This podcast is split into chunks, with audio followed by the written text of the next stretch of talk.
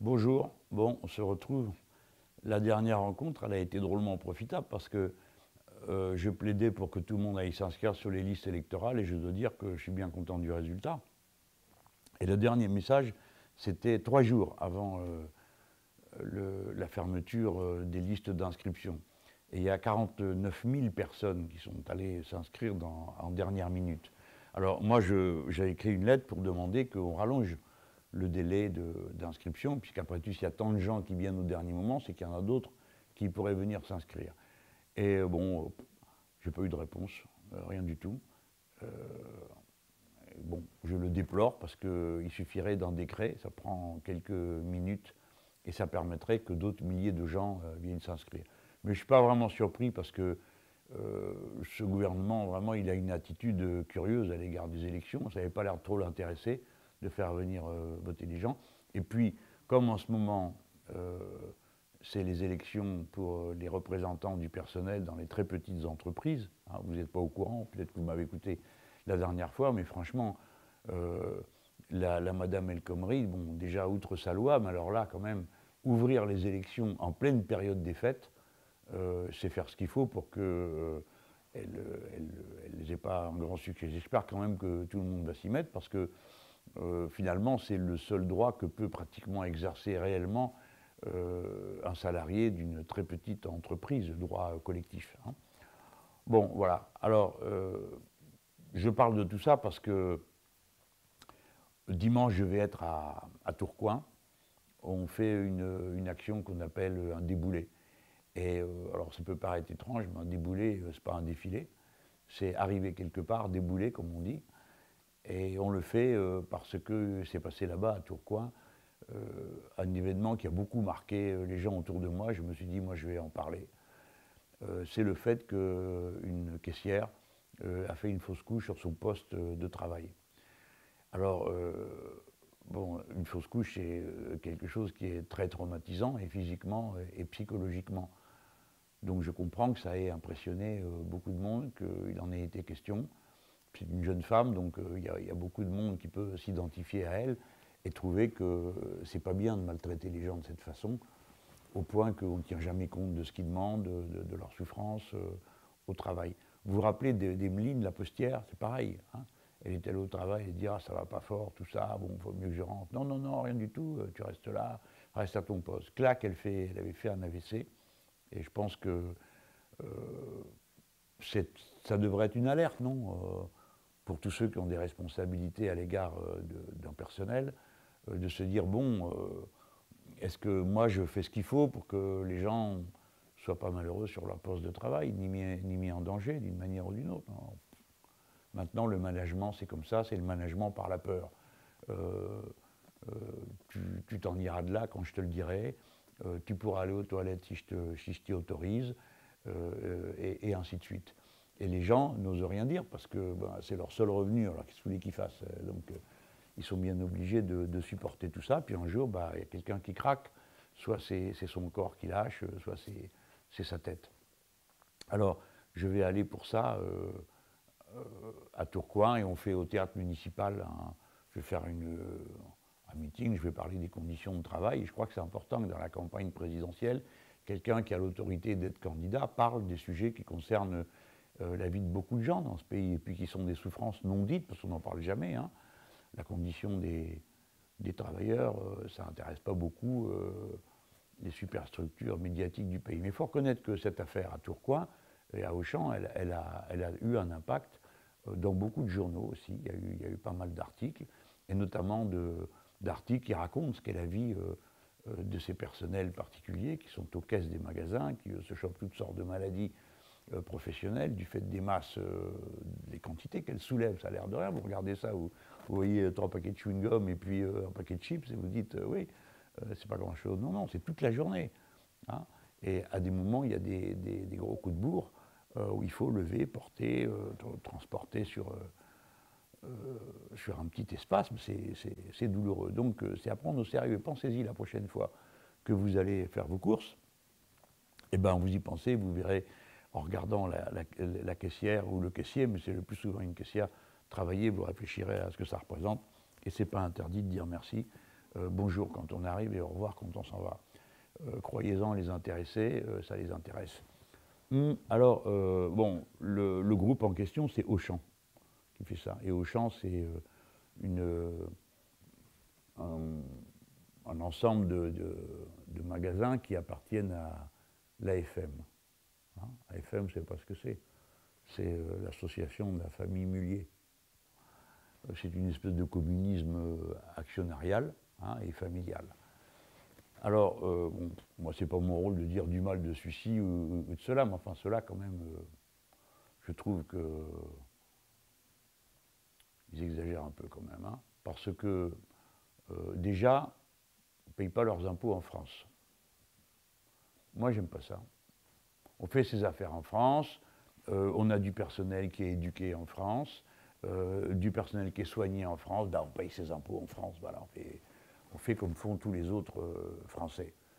Alors on me dit, mais ça, tu n'y peux rien. Euh, maintenant, ils ont déclaré leur foyer fiscal en Belgique. Mais j'ai bien vu qu'ils étaient en Belgique, juste à la frontière. Hein. Et dans, mes notes, là, il y a ce qu'ils payent. Bah, ça fait pas beaucoup. Vraiment pas beaucoup.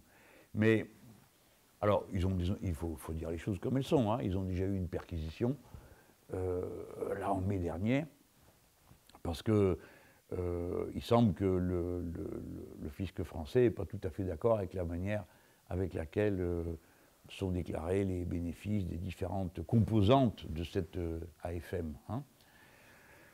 Mais bon, c'est déjà des ennuis pour cette famille. Et puis il y a un autre ennui qui s'annonce à l'horizon, c'est moi.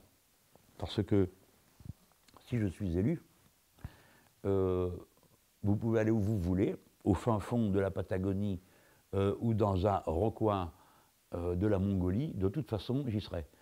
Pourquoi? Parce que euh, nous, on changera la législation sur l'impôt et on fera ce qu'on appelle l'impôt universel, qui est plus joli que l'impôt différentiel. Ça consiste en ceci, où que vous soyez, bah, vous payez l'impôt que vous devez aux gens qui vous accueillent, le pays dans lequel vous êtes, mais la déclaration, vous l'envoyez aussi au fisc français. Et le fisc français, il compare entre ce que vous avez donné à l'étranger est ce que vous auriez donné si vous étiez en France. Et la différence, vous la payez au fisc français. Alors, euh, pourquoi ça? Euh, D'abord, où j'ai trouvé l'idée, c'est les Américains qui font ça. Vous ne pourrez pas dire que c'est une invention euh, de, gauchistes échevelés. Hein. Mais les Nord-Américains, j'aime vous dire qu'ils rigolent pas avec cette histoire. Hein. Ils téléphonent dans tous les pays, ils font des interventions pour vérifier si parmi les clients d'une banque, il y a des gens, écoutez bien ça, qui ont, une, qui ont un soupçon d'américanitude. Hein, comment je le sais? Ben Justement parce que euh, les gens que je fréquente, moi, c'est ceux qui font le boulot, pas ceux qui donnent des ordres. Et donc, c'est des gens dans les banques qui m'ont raconté comment ça se passe. Car les États-Unis d'Amérique ne veulent pas en lâcher une bouchée. Ils ont bien raison. Et eh bien moi, je ferai exactement pareil. Et je connais le système, ce système-là, qui consiste à déclarer, payer ce qu'on doit à un endroit, envoyer la déclaration au fisc qui calcule si vous ne lui devez pas encore quelque chose, vous le savez, comment je le sais? Eh C'est simple, je suis député européen. C'est exactement ce qui m'arrive, et je trouve ça très bien. C'est-à-dire que d'abord, je déclare euh, mon indemnité euh, à l'Europe, qui prend un impôt dessus, et ensuite, euh, avec les documents que j'ai, je signale tout ça au fisc français, et hop, il recalcule ce que je lui devrais si j'étais contribuable plein pot en France. Et je trouve ça très bien. Voilà. Et je n'ai pas fini. Et ceux qui ne veulent pas payer leurs impôts en France, et je ne sais pas quelle combine ils pourront trouver dans l'avenir, à mon avis, il n'y en aura plus. Mais je les préviens d'une chose, moi je ne suis pas d'accord pour qu'on soit citoyen français, qu'on paye ses impôts à l'étranger et qu'on exerce des mandats sociaux en France. Alors ça aussi, ça ne va pas être possible. Bon, tout le monde va rester calme, on va appliquer l'impôt universel, et comme ça, euh, la famille Mullier va pouvoir repasser la frontière dans l'autre sens et habiter euh, dans son pays, sauf naturellement si elle veut habiter en Belgique parce qu'elle a une jolie maison, que euh, ça se trouve qu'ils aiment mieux le paysage ou qu'ils sont plus loin d'une route. Parce que quand vous êtes trop proche d'une route, j'ai lu dans le journal aujourd'hui que ça augmente la possibilité de cas de démence. Eh bien oui, c'est comme ça, à cause de tout ce que vous respirez. Bon, c'est une demi-plaisanterie pour terminer sur ce sujet. Ce que je veux dire, c'est qu'il est temps qu'après 15 ans pendant lesquels on a absolument passé tous leurs caprices euh, aux milliardaires de toutes sortes et aux grands actionnaires du CAC 40. Ça fait 15 ans que ça dure. Et le résultat, on l'a sous les yeux. En effet, il y a plus de millionnaires. Et ceux qui étaient riches sont devenus encore plus riches. Mais il y a de plus en plus de pauvres. Et vous le savez, euh, c'est 9 euh, millions de pauvres dans notre pays. Et chez les Allemands, qui paraît-il sont un modèle économique, social, blablabla, il y en a 13 millions. Et puis, en plus de la pauvreté, qui est le résultat d'un mode euh, d'organisation de la production et de l'échange absolument barbare, puisque c'est l'accumulation se fait à un endroit et les autres n'ont rien. c'est de la barbarie. Hein. mais c'est surtout que ça répand une souffrance au travail à tous les étages, partout, partout, partout. Il faut vite avec le moins de monde possible et il faut que ça rapporte le plus. Donc, euh, moi, dans cette euh, campagne de l'élection présidentielle, j'ai l'intention d'amener les thèmes qui concernent euh, les salariés. Parce que j'en entends beaucoup, ils disent Moi, je suis le candidat du travail, je vais vous parler du travail. Va, va, va bosser. on va parler du travail. On peut parler du contenu du travail, au sens des, des qualifications que ça met en jeu. Mais il faut aussi penser à la personne humaine qui est au travail.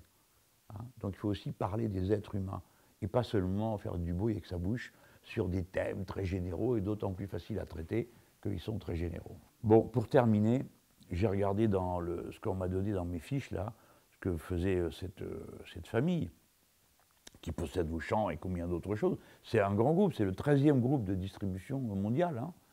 Euh, il y a beaucoup de Français dans la distribution dans le monde. Alors là, le, groupe Mullier fait de très bonnes affaires en France. Il y a plus de 126 euh, euh, magasins en France, et puis ils font aussi des bonnes affaires avec la Russie. Hein. Hein, comme quoi, euh, entre ce qu'ils écrivent dans leurs journaux et ce qu'ils font, hmm, c'est pas tout à fait pareil.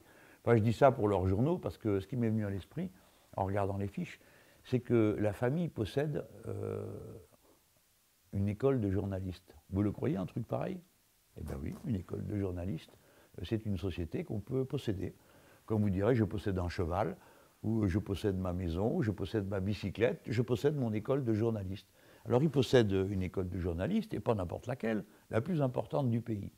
Ça me permet de dire au passage euh, que toutes ces écoles de journalisme, bon, c'est bien sympathique, parce que ça produit le même objet hein, partout, c'est-à-dire le journaliste type, euh, avec euh, ces questions, vous étonnez pas après, qui pose toujours les mêmes questions partout, et que vous pouvez faire la réponse que vous voulez, et continuer avec la suivante qu'il a prévue. Dans, sa tête. Bon, ça non plus, ça ne va pas durer. Hein. Euh, clairement, si je suis élu, parmi les choses qu'il y aura à faire, euh, il y a la réforme de ces écoles de journalistes. D'abord parce qu'il ne faudrait pas qu'il n'y ait de journalistes que les gens qui sont passés par les écoles. Hein. Ça vous étonne que je dise ça, mais moi j'ai connu une époque où un gars qui ou une fille qui faisait ceci ou cela, il pouvait devenir journaliste et il amenait dans les équipes, sur le plan humain, euh, quelque chose qui faisait que c'était pas tous, euh, euh, tu vois, le même poisson pané, même forme, même format, même boîte. Hein. Mais ceux qui vont à l'école, il faudrait peut-être que le diplôme soit au moins aussi sérieux que les autres diplômes professionnels de notre pays. Parce que quand vous faites plombier ou vous faites zingueur, vous faites un CAP ou vous faites par exemple un bac pro chaudronnier, qui n'est pas le plus simple, parce que c'est calculer des objets au micron dans certains cas hein, qu'il faut fabriquer. Bon, ben, il y a un référentiel. On vous dit pour faire ce métier et avoir ce titre, il faut savoir faire ci, ça, ça, ça, ça, ça, ça, ça, ça. On, fait la liste. Et ce n'est pas quelqu'un dans un bureau qui décide ça tout seul. Hein. Euh, c'est une, commission dans laquelle il y a l'éducation nationale, il y a les syndicats ouvriers, il y a les représentants patronaux, c'est-à-dire des gens qui savent de quoi ils parlent. Alors, sauf un cas, les journalistes. Eux, ils vont aux écoles et ils ont des diplômes. Et qu'est-ce qui vous garantit la valeur des diplômes, hein, les gens? Qu'est-ce qui vous la garantit? Eh bien, le fait qu'il y a des gens qui viennent pour avoir le diplôme. Donc, celui qui se fait la meilleure pub et qui arrive à caser le plus possible de ses élèves dans des journaux, eh bien, il a la réputation d'être une bonne école. Hein, vous voyez à quoi ça tient? Voilà. Eh bien, c'est pas sérieux pour un métier qui est aussi indispensable au fonctionnement de la démocratie. Dans l'actu de la semaine, euh, il y a toutes les conséquences euh, de la situation en Syrie. Vous savez que pour moi, c'est pas facile de parler de ce sujet-là, parce que, euh, quoi que je dise, à chaque fois, quelqu'un prend un bout, extrait une phrase, trois mots, euh, euh, et pour en faire une, information, un scandale. Bon. Euh, parce que bon, c'est comme ça, ça marche. Par exemple, l'autre matin, je m'en vais à, France Inter, et bon, alors on me pose des questions sur Trump, tout ça, bon. Et puis je dis, ah ben moi, j'aimerais bien discuter avec cet homme-là, parce que il veut, veut arrêter les accords de libre-échange internationaux. Hein. et moi, ça m'arrange parce que depuis 1996, je m'oppose au traité de libre-échange avec les États-Unis d'Amérique. Donc, si le président des États-Unis lui-même veut y mettre un terme, je suis preneur. Eh bien, ils m'ont fait un titre avec ça. Euh, je ne sais plus comment c'était tourné. Euh, j'aimerais beaucoup, je me réjouis de pouvoir euh, discuter avec M. Trump. Ah, c'est vrai, le journalisme, c'est sérieux, quoi. Enfin bon, l'important, c'est cette histoire d'accord. L'accord, il a été passé, qui, qui est un accord de cessez-le-feu. Il est passé entre les Turcs et les Russes. Dites donc, ça vous paraît pas curieux, une histoire pareille? On nous avait dit que c'était une guerre entre des rebelles modérés, c'est-à-dire qu'ils étaient modérés, modérés, et euh, le gouvernement de euh, Bachar el-Assad. Donc c'est cela qui se battait en principe, Alors qui c'est qui décide de cesser le feu? Des Russes et des Turcs. On ne comprend pas.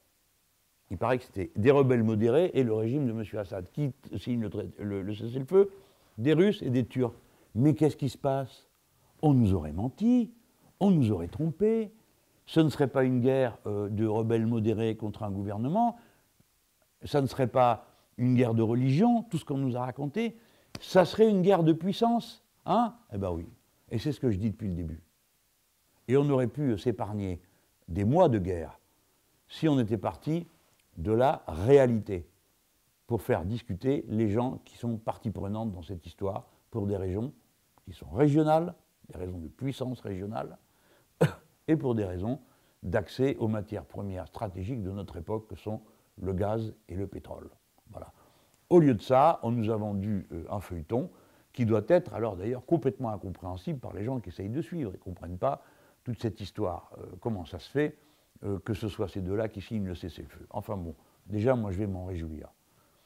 Cessez-le-feu, ça veut dire l'arrêt des bombardements, et il n'y a pas de bombardement propre, ça n'a jamais existé nulle part, ni à Alep, ni à Mossoul, ni au Yémen, ni en France euh, quand les Américains ont bombardé euh, pour déloger les Allemands sur les côtes françaises le long du mur de l'Atlantique, a conduit à rayer plusieurs villes de la carte. Donc vous voyez, il n'y a jamais eu de bombardement propre et il n'y en aura pas. La résolution des Nations Unies sur le sujet, qui approuve le cessez-le-feu et prolonge les idées qui résultent de cessez-le-feu, elle a été adoptée à l'unanimité. D'accord? Donc, si vous me demandez quelle est ma position, c'est celle de l'ONU, celle qui a été adoptée à l'unanimité. Alors, il est possible que dans certaines rédactions, il y ait des vats en guerre qui veulent continuer, euh, je ne sais pas quoi d'ailleurs, hein, euh, parce qu'ils continuent à faire euh, du papier, comme si toute la situation, toute la question qui se posait, c'était celle des Russes. Bon, moi, je me rallie à la position unanime de l'ONU. Et l'ONU dit qu'il faut euh, organiser maintenant des pourparlers entre tous ceux qui sont impliqués dans la guerre. Et il fait mieux l'ONU. Elle dit la liste de ceux avec qui on ne discute pas. C'est pas mal, non? L'ONU dit il faut discuter et elle dit voilà les gens avec qui on ne discute pas. Avec qui on ne discute pas? Daesh, Al-Nostra, Al-Qaïda.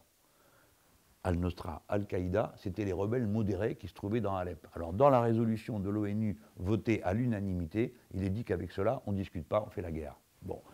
Donc tout ça, moi, je me reconnais dans ce texte et je pense qu'il est de nature euh, à ramener euh, la paix à condition que les discussions puissent continuer, qu'il n'y ait pas des provocateurs ici ou là euh, qui remettent le feu à toute cette histoire. Je pense que les malheureux Syriens n'en peuvent plus, donc il est temps que ça s'arrête il y a moyen de le faire, euh, il suffit de discuter sérieusement. Et pourquoi faire après? Eh bien, qu'est-ce que vous voulez faire? C'est quoi l'idée? Ben, Qu'est-ce que vous voulez faire? Des élections. Vous connaissez une autre moyen, un autre moyen d'installer un pouvoir quelque part? Non, il faut faire des élections. Alors on me dit, ah c'est pas possible, c'est la guerre. Ben justement, c'est pour ça qu'il faut arrêter la guerre. Il y a un cessez-le-feu, ça peut déboucher sur une fin des combats. Organiser des élections, ça consiste à faire revenir les réfugiés, et s'ils ne reviennent pas, on peut faire une liste des Syriens euh, de l'extérieur. Ça existe, nous les Français, on le fait, alors pourquoi les autres ne pourraient pas le faire? Et puis sur place, on refait des listes électorales. Les organisations internationales savent faire ça, il n'y a rien de compliqué. C'est moins compliqué de faire une liste électorale et de faire voter des gens que d'organiser une guerre, de bombarder ici, tirer là, transporter ceci, transporter cela. C'est dix fois plus compliqué à organiser une guerre qu'une élection. Par conséquent, qu'on ne vienne pas me dire que c'est une utopie, que c'est une chose qui est impossible. C'est une chose qui est tout à fait possible. Et d'ailleurs, la résolution de l'ONU dit que toutes les questions, y compris celles du régime en place, doivent être réglées euh, par des élections. Moi, je, fais le pari que euh, maintenant que euh, les Turcs ont sans doute obtenu ce qu'ils voulaient, et que les Russes se maintiennent dans la base qu'ils ont là-bas, qui est la seule base qu'ils ont en Méditerranée,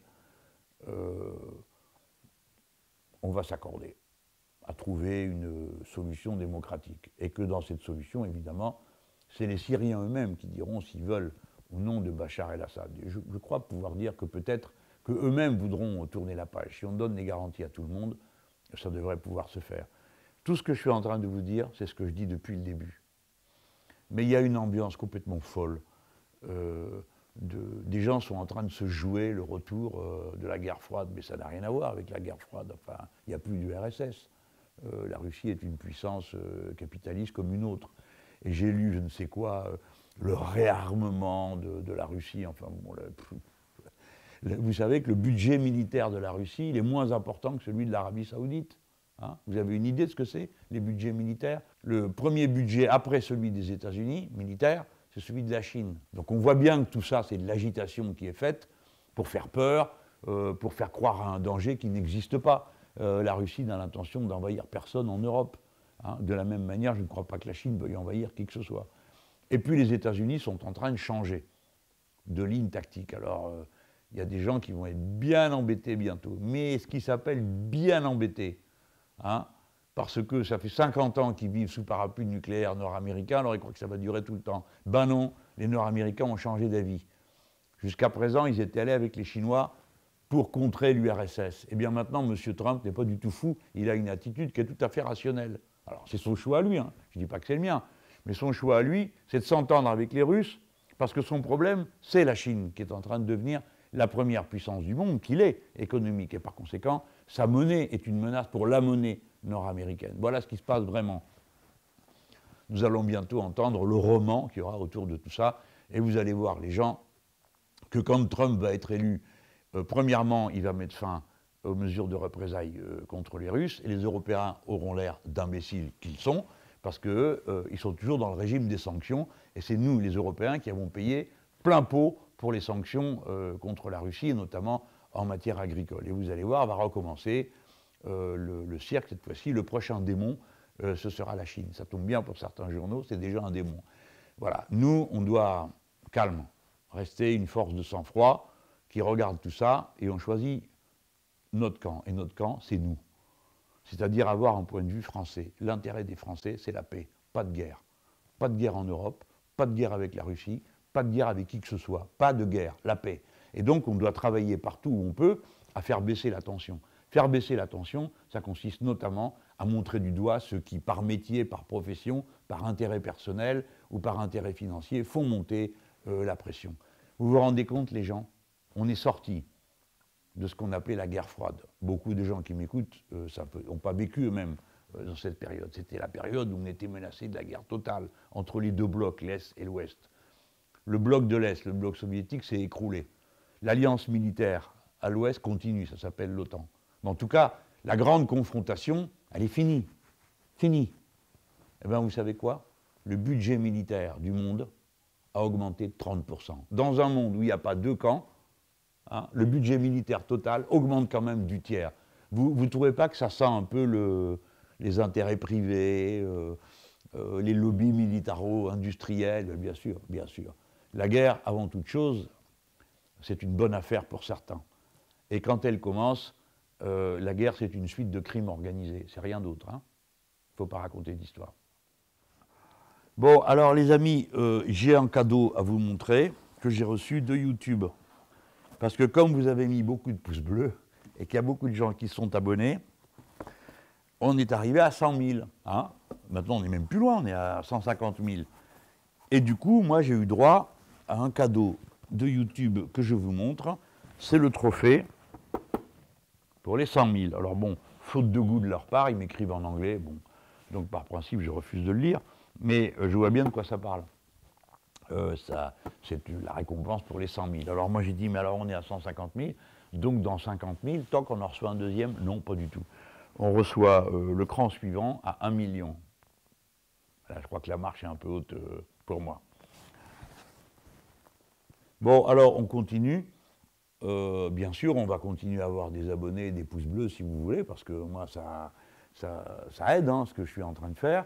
Je vous annonce que je vais refaire euh, une, réponse foire aux questions, donc vous pouvez envoyer vos, questions et je ferai un enregistrement de, réponses. Et je vous remercie d'avance parce que ça a été très utile pour moi la dernière fois. Ça a bien marché parce qu'il y a eu plus de 300 000 vues, mais euh, ça a permis de, faire connaître des choses dont je ne pensais pas qu'elles posaient problème mais grâce à vos questions, je, l'ai vu. Alors, moi, je mène ma bataille, vous le savez. Hein. maintenant, on va entrer bientôt dans la période un peu chaud, euh, où il fait un peu chaud dans la, campagne euh, présidentielle. Là, il n'y a plus que quelques semaines. Après, on va savoir qui est le candidat du PS, si quand même ils ont un candidat. Et puis, bon, la campagne va démarrer.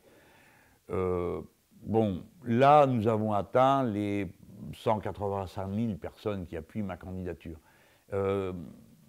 je me bats parce que j'aimerais qu'on arrive assez rapidement à la mi-janvier à 200 000. Parce que c'est un chiffre rond et euh, bon, ça, donne du poids. Hein. Euh, alors je sais que parmi ceux qui suivent euh, cette chaîne, bon, il y a des gens qui viennent là parce que ça les intéresse, veulent connaître une analyse. bon, voilà, c'est normal. ils n'en demandent pas plus et, je le comprends parfaitement. Mais il y en a qui, qui, partagent mon combat, mon idéal et euh, bon, peut-être qu'ils n'ont pas pensé à aller signer sur le site JLM 2017. Ça me rendrait bien service euh, que vous le fassiez. Euh, du moment que vous êtes de mon bord, eh bien, je crois que ça donne du poids à la campagne et je vous en remercie d'avance.